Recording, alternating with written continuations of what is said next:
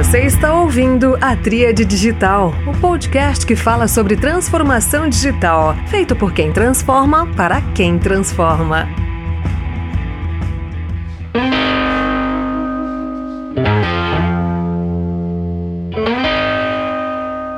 Olá, pessoal. Este é mais um episódio da Tríade Digital, o podcast feito por quem transforma para quem transforma. O episódio de hoje eu vou tratar de um tema que pode parecer distante da tecnologia, pode parecer específico de um setor, mas eu reitero meu convite aqui para que escutem sobre o tema. Estou me referindo à farmacoeconomia. Sim, nós vamos entender sobre isso. Obviamente que é um tema que eu tenho muito interesse porque eu trabalho com tecnologia para a área de saúde, mais especificamente com varejo farmacêutico e as indústrias farmacêuticas. Então, eu chamei uma expert no assunto, nós vamos entender o que é esse termo, o que, que essa pessoa faz, como a coisa toda funciona. Mas primeiro, para cumprir aqui um compromisso firmado no episódio sobre antifraude com Hugo Aguiar, eu vou fazer a minha audiodescrição. E a partir da minha audiodescrição, eu vou devolver aqui para a minha convidada para explicar um pouco mais sobre farmacoeconomia e eu revelo o nome dela. Então vamos lá, pessoal, pela primeira vez aqui, e vocês vão me perdoar, eu quero feedbacks depois, eu vou fazer a minha audiodescrição. Então eu sou um homem pardo, vestido com uma camisa preta, estou sentado aqui de frente para o computador, tenho cabelos castanhos aqui meio encaracolados, estou num fundo colorido aqui com alguns post-its, quadros, flores. Estou usando um fone de ouvido aqui sem fio, falando para o podcast.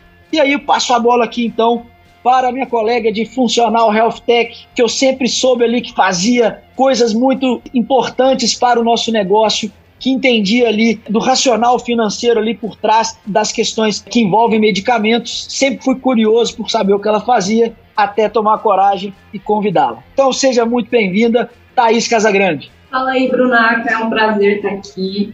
Nossa, muito privilégio muito grande estar, estar, estar no seu canal aqui e, e, trazer um pouco desse assunto, né? Que é um assunto tão. As pessoas têm medo de preço, medicamento, é um nome difícil, farmaconomia, enfim.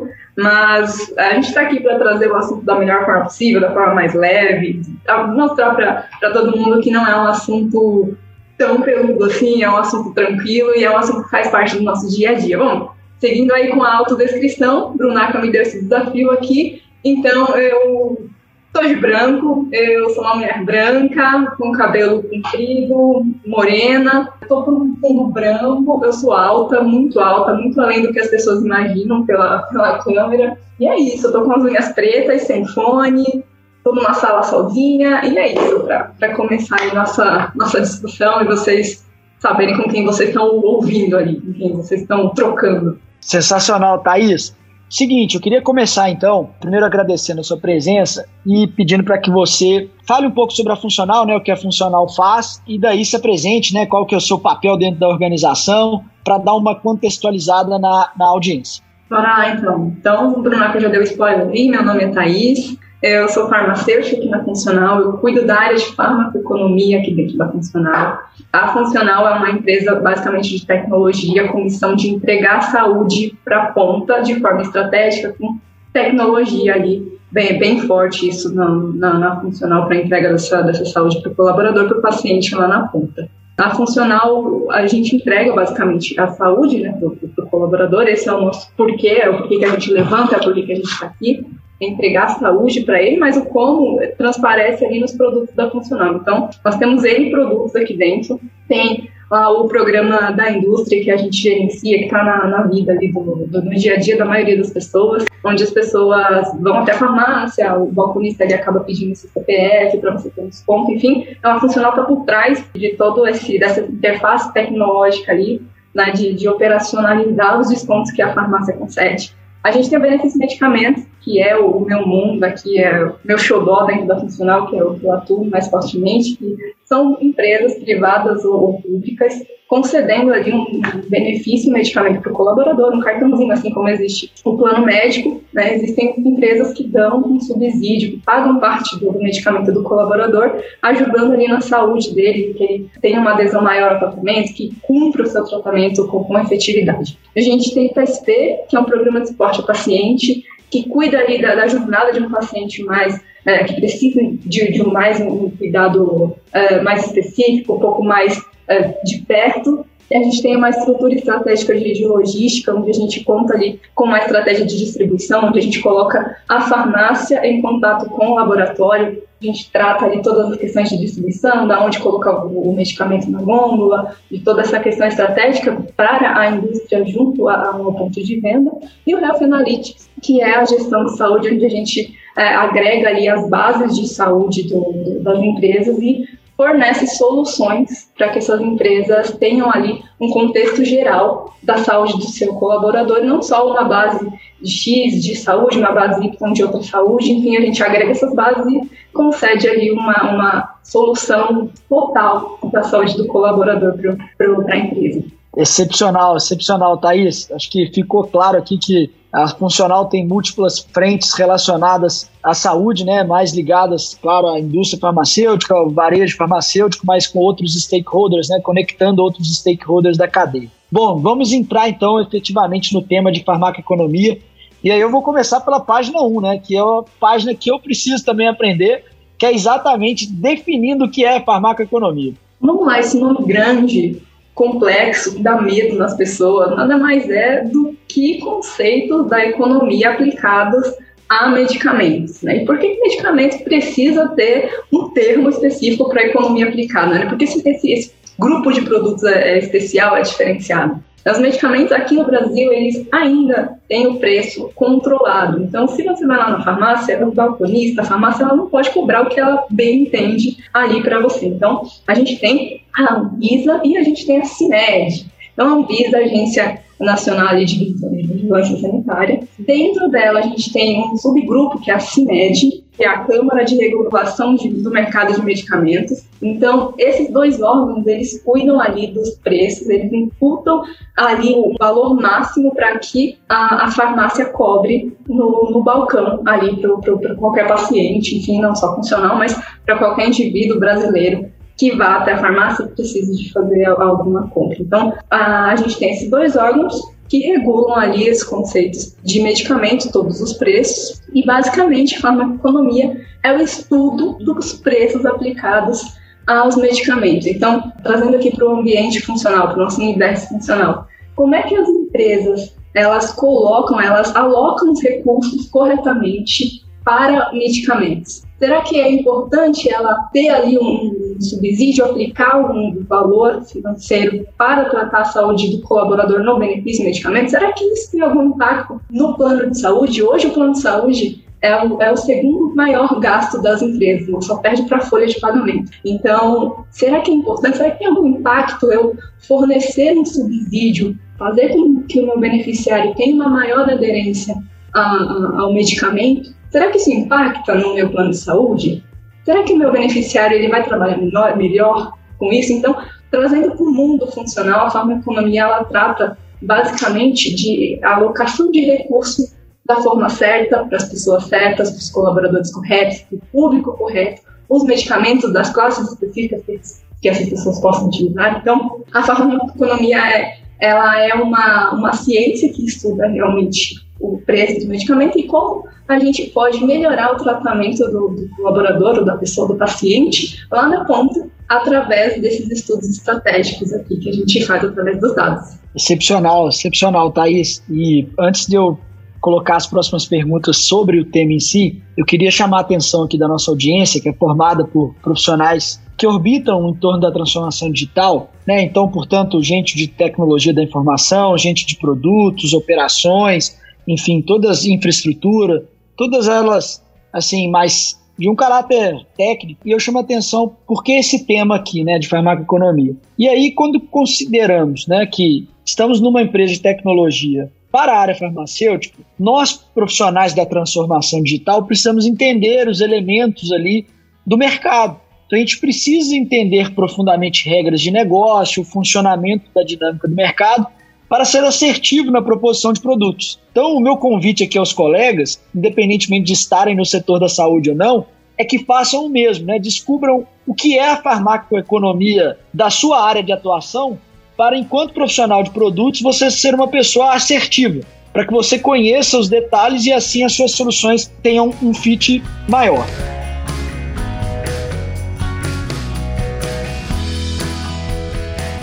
Vou seguir aqui com a Thaís e agora muito nessa linha de a importância desse desse mercado de medicamentos no Brasil, essa regulação, o reajuste, né? Todo ano tem um período de reajuste, pode reajustar, não pode reajustar. Conta um pouco mais, Thaís, do porquê desses controles. Então, vamos descer mais, mais um pouquinho ou avançar um pouquinho mais nas páginas sobre o tema. A Anvisa, junto, junto à CIMED, fazem o, o tratamento dos preços do, dos medicamentos. Então, como o Brunaca já trouxe, o, todo ano a gente tem o reajuste de medicamentos. Esse reajuste geralmente ele acontece em 1 de abril, onde dia 31 de março a, a CIMED ela faz uma, uma publicação no Diário Oficial contendo ali todos os índices de reajuste. Geralmente isso acontece em três índices. Então, basicamente, todos os medicamentos praticados aqui no mercado, comercializados no, mercado brasileiro, eles estão contidos ali na, na, na relação da CIMED. Eles dividem esse todo esse grupo de medicamentos em três e concede-se ali um, um, valor de reajuste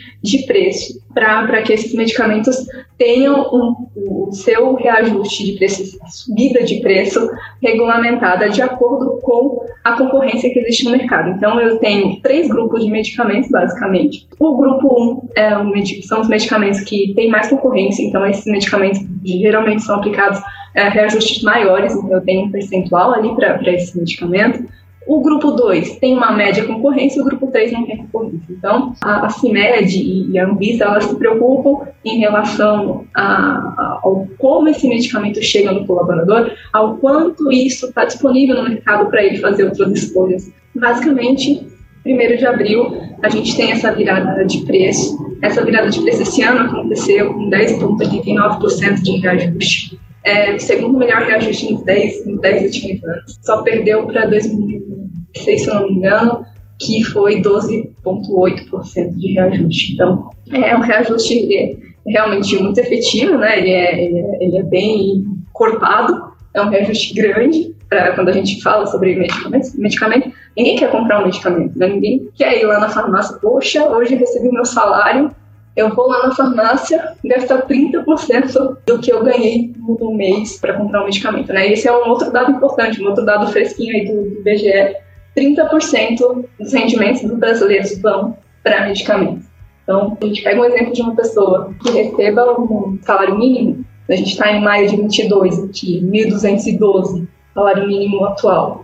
Se a gente pega uma pessoa, um colaborador, um paciente que ganha esse salário, se a gente calcula 30% do salário dessa pessoa, dá 368 reais. O que sobra para ele o mês é 848 reais. O que, que ele vai fazer com 848 reais? Né? Então, a, a possibilidade de ele não aderir ao tratamento é muito grande. Então, tratamentos que não tenham ali sintomas muito significativos para ele, por exemplo, colesterol, que é uma doença tão importante, que causam danos cardiovasculares tão importantes. E muitas vezes a pessoa não sente, ele não tem sintoma uh, efetivo ali na pele. Então, a chance dessa pessoa não aderir ao tratamento dela é imensa. Então, por isso ali, mais uma vez, a, a importância da, da, gente ter esses programas que a Funcional atua, tanto no benefício farmácia como nas outras frentes, levando saúde, levando mais acesso aos colaboradores, aos pacientes, às pessoas brasileiras lá na ponta. Muito bom, Thaís. Acho que esse ponto da regulação é, do setor, acho que ela está presente em muitos outros setores. Então, os colegas aqui que não atuam diretamente em setores que estão sob regulação da Anvisa, né, ou da Câmara que cuida dos reajustes de medicamentos, né, a CEMED, mas existem paralelos aí de outros órgãos reguladores, né, a própria ANS, Agência Nacional de Saúde, é, setor que regula as operadoras. Então, todos nós, em alguma medida, temos que delimitar a, a, o escopo da, da, das ofertas, dos produtos, à regulação existente. É, o dado que você trouxe do IBGE é, é alarmante, né? 30% do rendimento destinado a medicamentos, e aí você fez o paralelo aqui com o salário mínimo, então, é, realmente, às vezes a pessoa não toma o medicamento porque ela não tem ali um efeito colateral imediato, né? não tem um sintoma imediato, mas ela está realmente comprometendo a saúde futura dela, né? O exemplo do colesterol é um bom exemplo nessa linha. E aí eu vou fazer um gancho, Thaís, com alguns temas que você já tocou logo no início, que é sobre o impacto né, do seu trabalho, né, enquanto uma pessoa de transformação né, em farmacoeconomia, uma pessoa que está ali cuidando da saúde das pessoas na empresa, alguns exemplos de atuações não necessariamente precisa citar a empresa, cliente e tal, por uma questão de confidencialidade, mas que pudesse citar alguns efeitos práticos para que quem estiver nos ouvindo consiga conectar a ação desse profissional com um resultado concreto. A gente tem vários exemplos aqui de cases de sucesso que a gente vem tratando ali com, com estudos farmacoeconômicos então, a, a consultoria, a parte de consultoria da funcional, tanto no benefício do medicamento como nos outros produtos, ela, ela é muito bem vista no mercado, né? E, e aí a gente traz esse conceito de farmaconomia para o cliente, trazendo ali ele para uma realidade de que, nossa, eu, eu, consigo fazer manobras aqui, contornar situações e, e, e ter o meu paciente, o meu colaborador tratado lá na ponta. Vou trazer um exemplo de um case de 2019, que foi muito bom, muito gratificante de, de ver o resultado deles, onde a empresa, nosso cliente de benefício farmácia, procurou a gente, dizendo que ele precisava de reduzir os custos dele com o benefício e o benefício, ele realmente, o benefício medicamento, ele estava ali no, num cenário de talvez corte se a gente não conseguisse a redução X para ele. Né? Mas mesmo assim, ele, ele, tem a necessidade, a área médica atuante, tem desse cliente, tem a necessidade de ter o seu beneficiário, ter, ter o seu colaborador tratado ali na ponta. Então, é, a empresa entendia a real necessidade de ter um benefício de medicamento com o seu colaborador tratado lá na frente, ela via o impacto disso na, nas suas contas médicas, mas ela tinha uma, uma questão financeira ali para tratar. Então, ela trouxe isso para a gente. A gente ali no conceito de olhar dados, trouxemos os dados desse, desse cliente de utilização. Então, quem são as pessoas que utilizam? Qual que é o perfil? Qual que é a faixa etária? Qual que é o gênero mais incidente nessa carteira? Então, olhamos tudo, tudo isso. Olhamos o comportamento do, do consumo em relação a, a medicamentos de marca, classe, se é genérico, enfim, todas essas variantes do consumo de medicamento. E aí a gente estudou tudo isso e chegamos a uma proposta onde ele, mudando a, o modelo de operação dele, ele chegaria no percentual necessário e continuaria atendendo aos colaboradores. Na época, a estratégia foi realmente conceder um maior subsídio para genérico, que são os medicamentos mais baratos no mercado, e tem ali 30, pelo menos 30% mais barato do que o medicamento de marca, e para esse de marca conceder um subsídio um pouco menor ali. E para os medicamentos que não, tiver, não tivessem opção de, de, genérico, ele concedesse ali o mesmo, o mesmo do genérico. Então, foi uma, uma proposta nossa de mudança de plano, de modelo operacional, como a gente diz aqui, de desenho, do, do desenho do, do, benefício dele, e que a gente aplicou isso em 2019 e até hoje a gente, a gente acompanha esse cliente e acompanha o quanto a gente conseguiu reduzir, o quanto foi um case de sucesso internamente para eles. Então, a gente empoderou o RH, a gente mostrou a efetividade do nosso produto, do nosso sistema e da nossa parte consultiva. Excepcional. Olha, pessoal, eu, eu vou escutando a Thaís aqui e vou derivando aqui para os demais setores, né, demais áreas de atuação que porventura vocês estejam, né? Então, veja bem, você tem um cliente, é, esse cliente ele tem um pleito novo né, de redução do contrato e você precisa criar uma proposta de valor nova, né, remodelar a sua proposta de valor para que o cliente siga contigo. Então, muito se fala sobre experiência do cliente, sobre retenção, né, evitar o churn, e a Thais aqui está descrevendo um caso em que ela evitou uma saída né, do cliente, é, remodelando aqui a proposta de valor baseado em dados, né? analisando o consumo do cliente, perfil de utilização no caso aqui, é, o consumo, as classes terapêuticas envolvidas, as marcas dos medicamentos, até uma proposta, né, um desenho de solução que favorecia os medicamentos genéricos que passaram a ter um subsídio maior. Então, acho que aqui claramente tem uma pegada de é, entender a dor do cliente e essa dor vai mudando com o tempo. Então você pode ter um contrato, né? muito se fala sobre lifetime value, né? o lifetime value do cliente, e esticar esse tempo da relação com o cliente muitas vezes passa por ir adequando a sua oferta à medida que o tempo passa. Né? Dificilmente você vai manter um contrato é, de longo prazo sem ter que fazer intervenções na proposta de valor. Né? À medida que o tempo passa, ou a concorrência chega né, no seu, no, na sua oferta por um preço menor, ou para de fazer sentido para a empresa. Então você tem que estar sempre atento, sobretudo se for um negócio B2B, né, como é esse caso aqui, e a coisa precisa estar sempre em constante evolução. Então, muito legal o que a Thaís trouxe. Você está ouvindo a Tríade Digital. Thaís, para abusar um pouco, né, considerando que mencionou dados, né, e a minha pergunta vai justamente sobre essa cultura guiada por dados, eu queria te pedir mais, mais um exemplo, né? Assim, que mais que você pode contar, porque isso pode inspirar os colegas aqui em uso de dados do que já acontece com o cliente para remodelar a proposta para o próprio cliente para ele seguir por mais tempo. Nossa, a gente tem tanta coisa legal que a gente faz aqui dentro que realmente é, é muito gratificante, né? Acho que a gente vai falar já já sobre isso, mas quanto é gratificante o nosso trabalho aqui dentro. Mais um caso aqui, a gente é, todos, todos os clientes aqui da, de benefício farmácia, aliás, a maioria deles, eles contam ali com um dashboard, onde eles têm toda a, todas as informações pertinentes ao benefício dele, de forma gerencial, para que ele possa navegar de forma, de forma autônoma, né?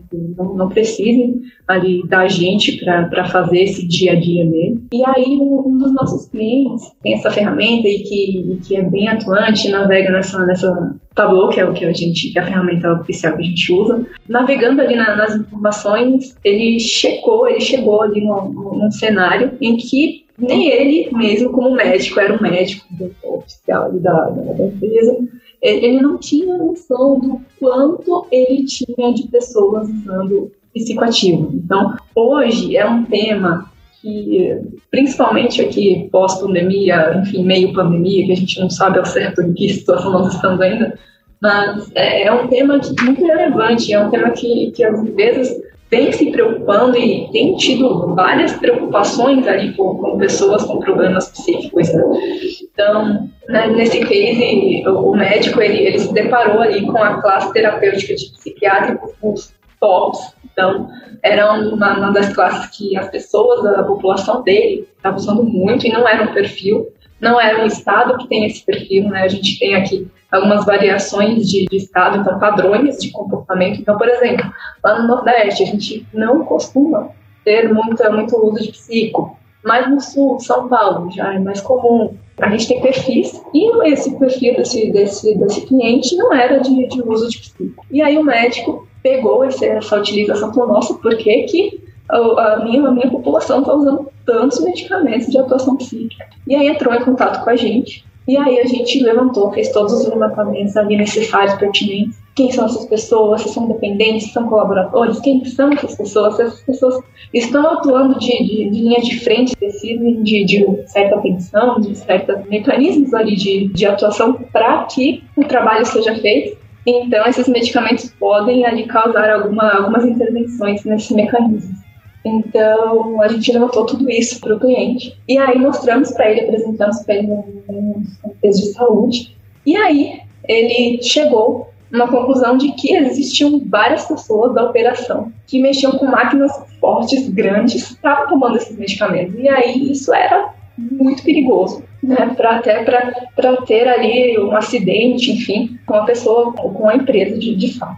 Então, essas pessoas foram afastadas né? E ele trouxe ali uma, uma atuação, a gente mais uma vez empoderou ali a, a atuação do, área de saúde dessa empresa, e aí ali ele com certeza evitou vários, vários acidentes, onde a gente já tinha um outro cliente com o mesmo perfil, que aconteceu um acidente ali, então a gente já levou esse case, esse benchmark para esse cliente, ele fez toda a atuação. Então, olhar os dados, trabalhar com os dados, chegar em conclusões em cima de dados é, é, é a melhor forma de, de, de se trabalhar, ainda mais com medicamentos, com pessoas, com saúde. Esse segundo caso que você citou, talvez ele ilustre um dilema corrente né, nas empresas, na sociedade como um todo, que é a questão da saúde mental e ter o dado sobre o consumo de medicamentos relacionados a esse tema eu acho que ajuda a, termos uma postura mais solidária, né, mais ativa, vamos colocar assim, para ajudar as pessoas, né? E esse caso é, é, muito bom porque você, em alguma medida, né, ajudou aquela empresa a evitar acidentes, ajudou a tirar o risco ali para aquelas pessoas e, obviamente, para aquele trabalho. E aí eu queria pegar um gancho da próxima pergunta, que é assim: normalmente, dentro de uma empresa, quem que é a sua interface, né? Quem está interessado em saúde, quem é responsável, mais do que interessado, porque muitos dirão que estão interessados, mas quem são os responsáveis ali pela saúde dentro das empresas? Está dentro do RH, fora do RH? Tem médico, não tem médico? Quem são as pessoas de contato que você interage no dia a dia para lidar com esse tipo de informações em saúde? Vamos lá, a gente tem perfis e perfis de, de empresas. Né? Nós temos as empresas que têm a área de saúde ali atuante, não necessariamente um médico, mas um enfermeiro, alguém de saúde. E a gente tem aquelas empresas que não têm. Então, geralmente empresas mais gerenciais, enfim, não, não tem ali um, um profissional de saúde atuante. Então, para os dois públicos, a, gente, a gente tem materiais, dados específicos. Então, se eu vou falar com uma pessoa de RH, a gente tem todo um perfil de como conversar com essa pessoa. Essa pessoa, ela não tem ali todos os fundamentos de, de, de saúde, todo o conhecimento de classe terapêutica, de medicamento, enfim. Então, a gente trata com ela de uma forma. Se a gente tem um perfil já de, de pessoa de saúde, a gente trata, traz outros dados, dados mais profundos, mais específicos, a gente já consegue entrar ali no detalhe do consumo realmente do colaborador dele. Então, a gente tem os dois perfis. Aí, geralmente, a gente trata em maior parte das empresas com RH e essas empresas podem ou não ter a, a área de, de saúde. E é muito bom que essas empresas tenham área de saúde, porque a atuação fica, fica mais efetiva, a gente consegue conversar ali mais sobre o assunto, né, se aprofundar mais sobre o assunto. Então, às vezes os médicos trazem para a gente ali ah, algumas dúvidas, algumas questões de, poxa, meu, meu colaborador, ele está usando medicamento XY, né? O que eu posso fazer com ele? Ele está meio, meio cabisbaixo, ele não está com, com a mesma energia de sempre, enfim. Então, a gente, além do, do, da área consultiva em relação à farmaconomia, a gente acaba trocando muito é, em relação ao consumo mesmo de medicamento, à função de saúde do colaborador. Muito bom, muito bom. Acho que, novamente, né, colocando os colegas aqui no, no circuito, cada um de nós pode se interar um pouco mais do quão desenvolvida né, a área de pessoas, barra saúde, as empresas que, em que estamos, elas estão de fato investindo nisso, porque tem uma série de insights aí que melhoram a qualidade de vida do colaborador. Muito se fala sobre é, atração e retenção de talentos, né? Então, talvez por um caminho mais de acolhimento, né, de saúde, o colaborador encontre ali um vínculo adicional com a empresa. Thaís, agora eu quero colocar um tempero aí de um assunto que é comum aqui no podcast, que é a tecnologia, né? A transformação digital. Então eu queria ouvi-la, né? Sendo uma pessoa da área de farmácia, mas que trabalha numa empresa de tecnologia. A tecnologia te ajuda ou não te ajuda? Como te ajuda? Né? Você já falou um pouco sobre dados, né? Que eu acho que está contido aí, mas se puder explorar um pouco mais o tema, agradeço demais tecnologia, na visão de, de muitas pessoas, ela vem para roubar empregos, é, enfim, colocações e, e tal. Um, um, posicionamento muito, muito legal que a Funcional trouxe para a gente como colaborador num, num dos últimos nossos encontros foi que a tecnologia ela ela tá aí para tirar algumas atividades da gente que não necessariamente precisam que a gente faça e dar tempo para que a gente foque em coisas mais importantes dê tempo para que a gente seja mais humano. Então, né, a tecnologia ela veio sim para ajudar. Eu tenho um, muito orgulho de, de trabalhar na funcional e de ter o sistema que eu tenho hoje, então eu estou um tempo na funcional, então venho assistindo ali quanto a funcional vem modificando e vem evoluindo em relação ao sistema, principalmente ao sistema que eu trabalho, que é o sistema que opera ali o benefício de medicamento. Então, a gente tinha uma condição muito diferente do que a gente tem hoje. Hoje eu tenho muito orgulho mesmo de ter o sistema que eu tenho e de dizer que o sistema que a gente tem é o melhor sistema de mercado em relação a gerenciamento de regras. O que eu digo, tanto em dados quanto em sistema operacional, a tecnologia ajuda e muito. E ela libera a gente de, de, trabalhos operacionais, de trabalhos ali massivos que a gente poderia não ter, que a gente não tem, para pensar diferente. Então a gente libera tempo para pensar de forma estratégica, para pensar em coisas diferentes, para pensar em coisas novas, para pensar em resoluções de problemas diferentes do que a gente já, já, já fez até hoje, do que a gente já entregou até hoje. Bons pontos aqui, Thaís. Ó, pessoal, não combinei isso aí com a Thaís antes, não. Até tinha, tinha muita curiosidade, ainda tem, né, sobre o, o escopo de farmacoeconomia, por é, estar na empresa há um ano e meio e ter poucas interações diretas com a Thaís, né? Então, acho que o podcast está servindo para me proporcionar uma reunião one-on-one, -on -one, que não é tão one-on-one, -on -one, né, porque ela vai ser gravada e publicada, mas ela vira também uma chance de conhecer o trabalho de uma colega que está fazendo um trabalho legal. Então, essa, esse reconhecimento aí para o time de, que desenvolve, né, que evolui os sistemas e tal, é muito, muito interessante ouvir. E ela destacou aí a questão de gerenciamento de regras, que é, é, nos exemplos que ela colocou antes, né, como dar mais subsídio para genéricos, não dar subsídio é, ou dar um percentual de subsídio diferente para medicamentos de referência. Então são parametrizações de negócio, né? parametrizações que fazem sentido para o cliente e que do lado da transformação digital a gente tem que fazer essas leituras, entender o contexto para a coisa evoluir.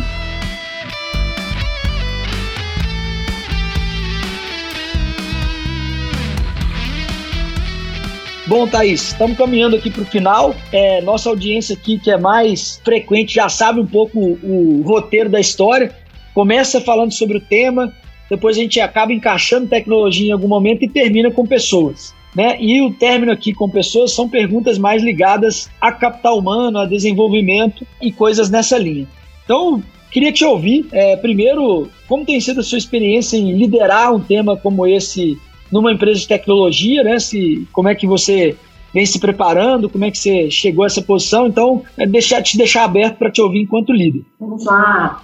É um desafio imenso, porque a gente está mexendo diretamente com bolsos de clientes de grandes empresas e saúde dos colaboradores lá na ponta. Então, é uma responsabilidade é, incrível, assim, de oferecer soluções para o cliente, que, onde a gente é, direcione ele para que ele é, aloque os recursos dele em determinada situação, de, para determinadas pessoas, em determinados produtos. Então, a gente está mexendo diretamente com o bolso dele e diretamente com o colaborador lá na ponta, onde o colaborador ali tem a, a necessidade de comprar o medicamento, conta com o percentual de subsídio, conta com o limite, o limitador financeiro que a empresa der. Então, mexer com todos esses itens é uma responsabilidade imensa, mas é gratificante, como eu já, já trouxe ali anteriormente.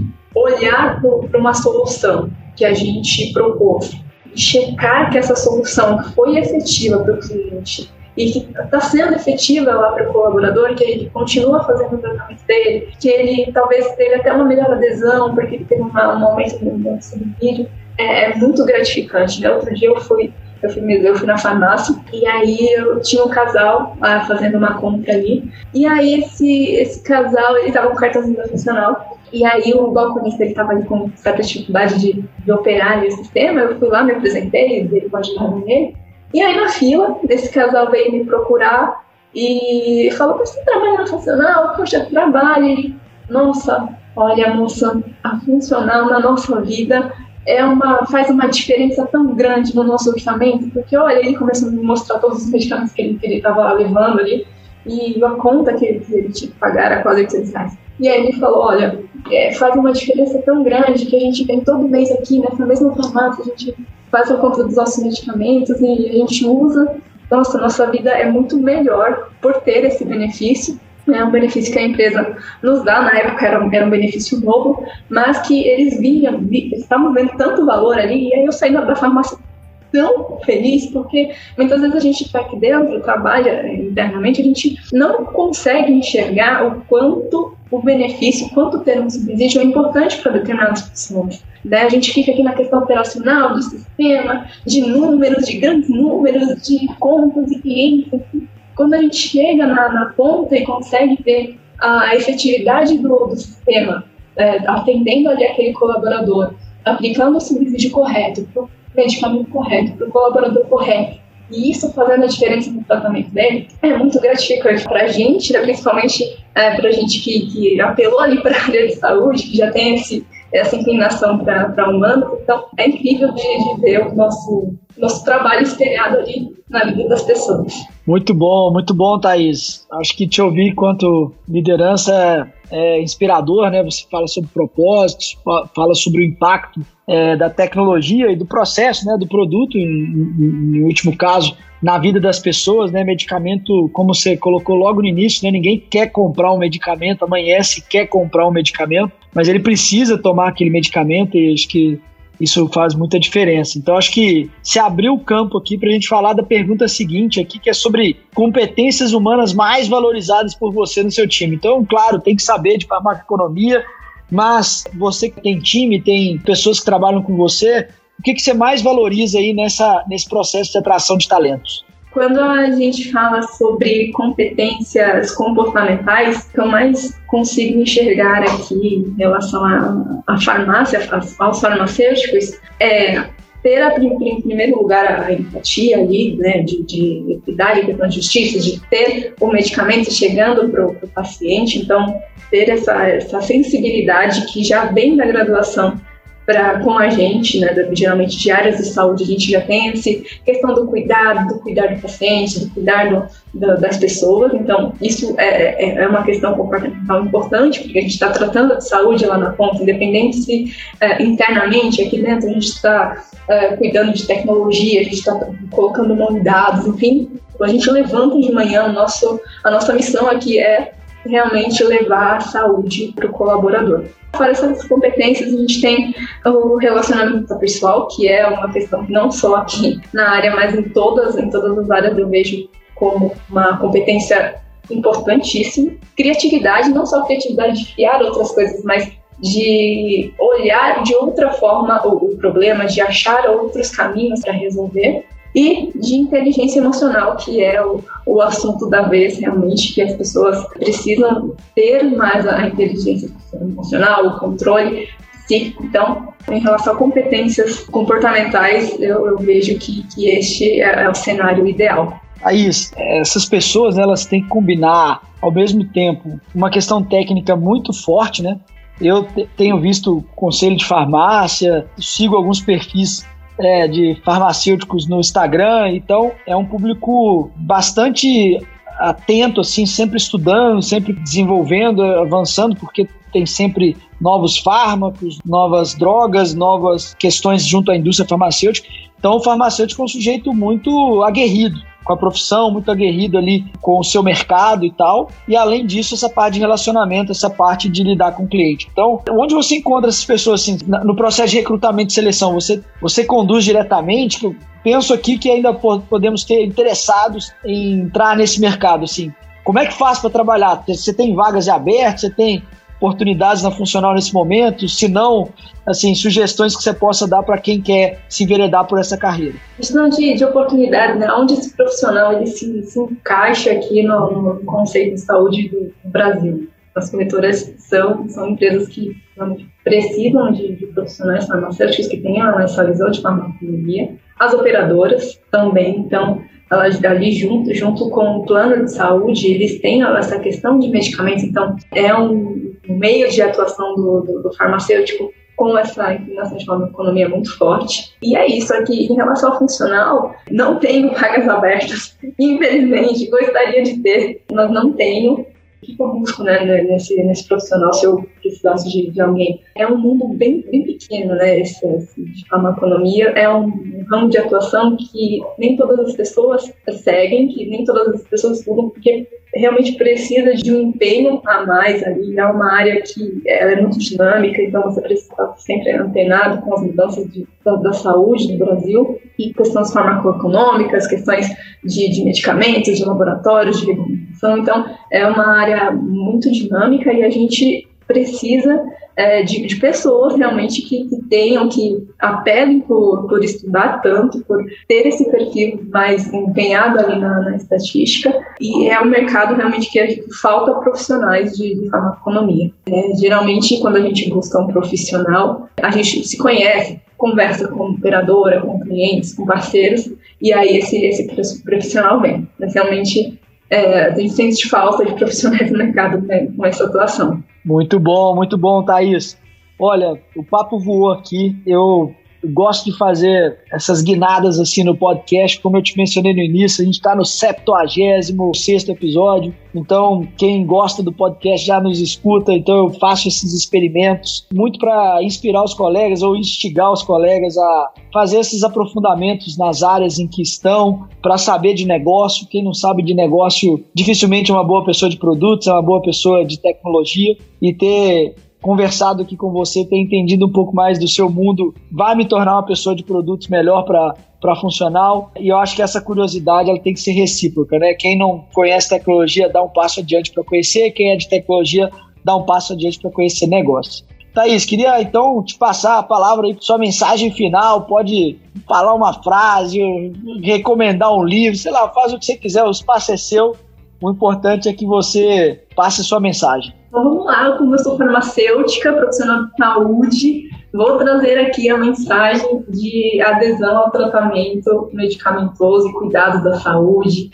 Gente, é importantíssimo cuidar da saúde, aderir tratamento, enfim, se você tem ou não um benefício, se você tem ou não ali a funcional, ela, ela tem ali outros, outros produtos que te concedem ali um melhor acesso na ponta. Então, tem o programa da indústria, tem, tem vários, vários mecanismos, vários contornos que a gente pode ter para ter o acesso, para ter um desconto, para ter uma, uma adesão melhor ao tratamento. Então, cuidem da saúde, a população está envelhecendo, então, quanto mais a gente, a gente tratar da nossa saúde, quanto mais uh, o ser o hoje e não pensar, ah, amanhã eu faço, amanhã eu vou para academia, amanhã eu como direito, amanhã é o hoje.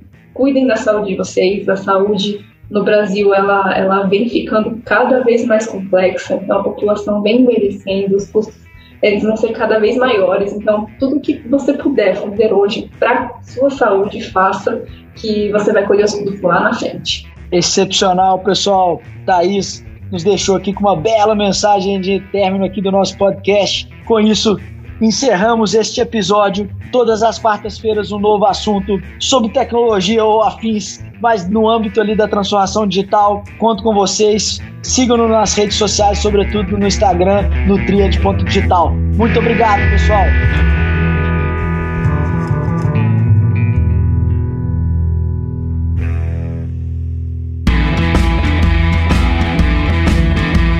Você ouviu a Tríade Digital. Transformação digital para quem transforma.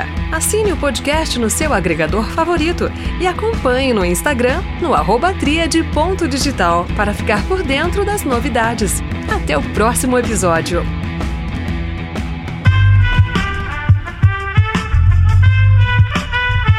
Esse podcast foi editado por Aerolitos Edição Inteligente.